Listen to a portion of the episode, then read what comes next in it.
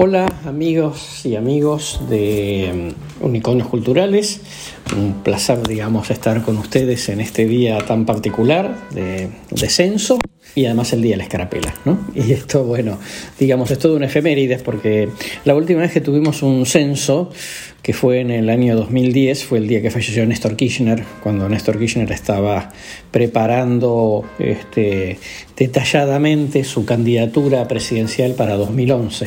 Suponía que Cristina iba a durar un periodo, después venía uno Néstor y uno Cristina y así. Y este día, además, el 18 de mayo, hace tres años, Cristina anunciaba la fórmula Alberto Fernández, Cristina Fernández, ¿no? Lo, lo, anunciaba a Alberto como su candidato a, presidente. Entonces esto lo hace un día particular porque uno siempre se refiere al día de la escarapela como el día en que van a suceder cosas poco probables y el día de la escarapela este, Alberto eh, fue el candidato de Cristina. Cristina, digamos, se corrió de la carrera presidencial, por lo menos para el lugar número uno y esto, digamos, bueno, ya sabemos en dónde terminó, ¿no? Generó una serie de, un dominó ¿no? de cuestiones que terminó de definir la elección eh, a favor de la oposición eh, en ese momento. Lo cierto, digamos, es que estamos en un en este día feriado mientras esperamos que pase el censista. Estamos en una situación particular, ¿no? Digamos, de claramente, este, y hoy lo reflejan, digamos, eh,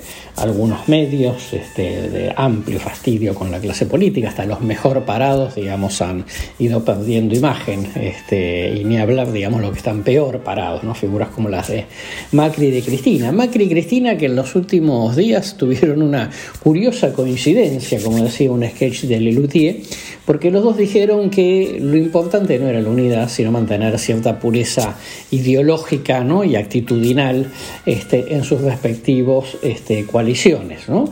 Con lo cual Primero, digamos, ellos eh, de esa manera se inscriben un poco en una corriente este, cada vez más frecuente de la política contemporánea, que es reforzar la identidad tribal de minorías intensas, bajo el supuesto de que así el debate se polariza entre radicalizados que licúan a sus socios moderados, ganando protagonismo en el juego del blanco y negro. Pero bueno, Así como esta estrategia, digamos, tiene algunas ventajas obvias, también tiene, digamos, dos grandes problemas, diría yo. El primer problema es si los moderados tienen la estrategia adecuada, los halcones quedan desairados.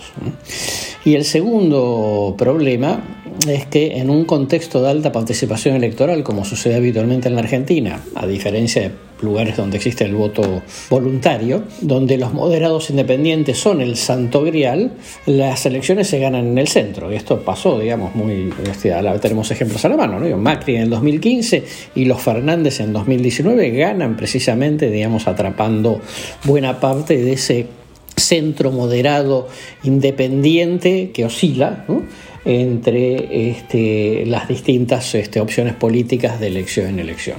Ahora, también es cierto, digamos, que, la realidad en, en, este tema del fastidio eh, este, nos va, digamos, marcando claramente una agenda de cambio para 2023. El punto, digamos, es quién puede sintonizar con esa eh, agenda de cambio. Pero solamente, digamos, para juntar dos o tres detalles eh, sin, sin, ser abusivo, es la Cámpora retrocedió en posiciones en las elecciones del Centro de Estudiantes de la UBA, también en La Plata y Rosario. El Colegio Público de Abogados de la capital federal ganó la oposición después de 16 años de un oficialismo que conducía a Rizo. Las elecciones de representantes de jueces y abogados al Consejo de la Magistratura se impusieron este, sectores no alineados con el kirchnerismo.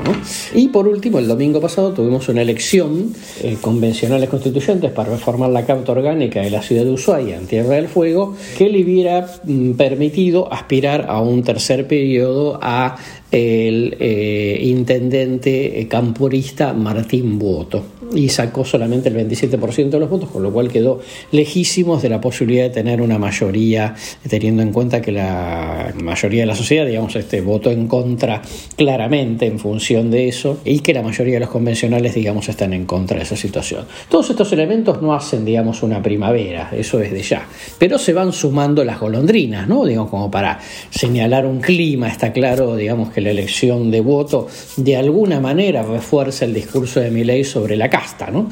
Rechazo mayoritario a los que se quieren atornillar al poder y van mutando las prioridades ciudadanas por sus intereses políticos este, personales.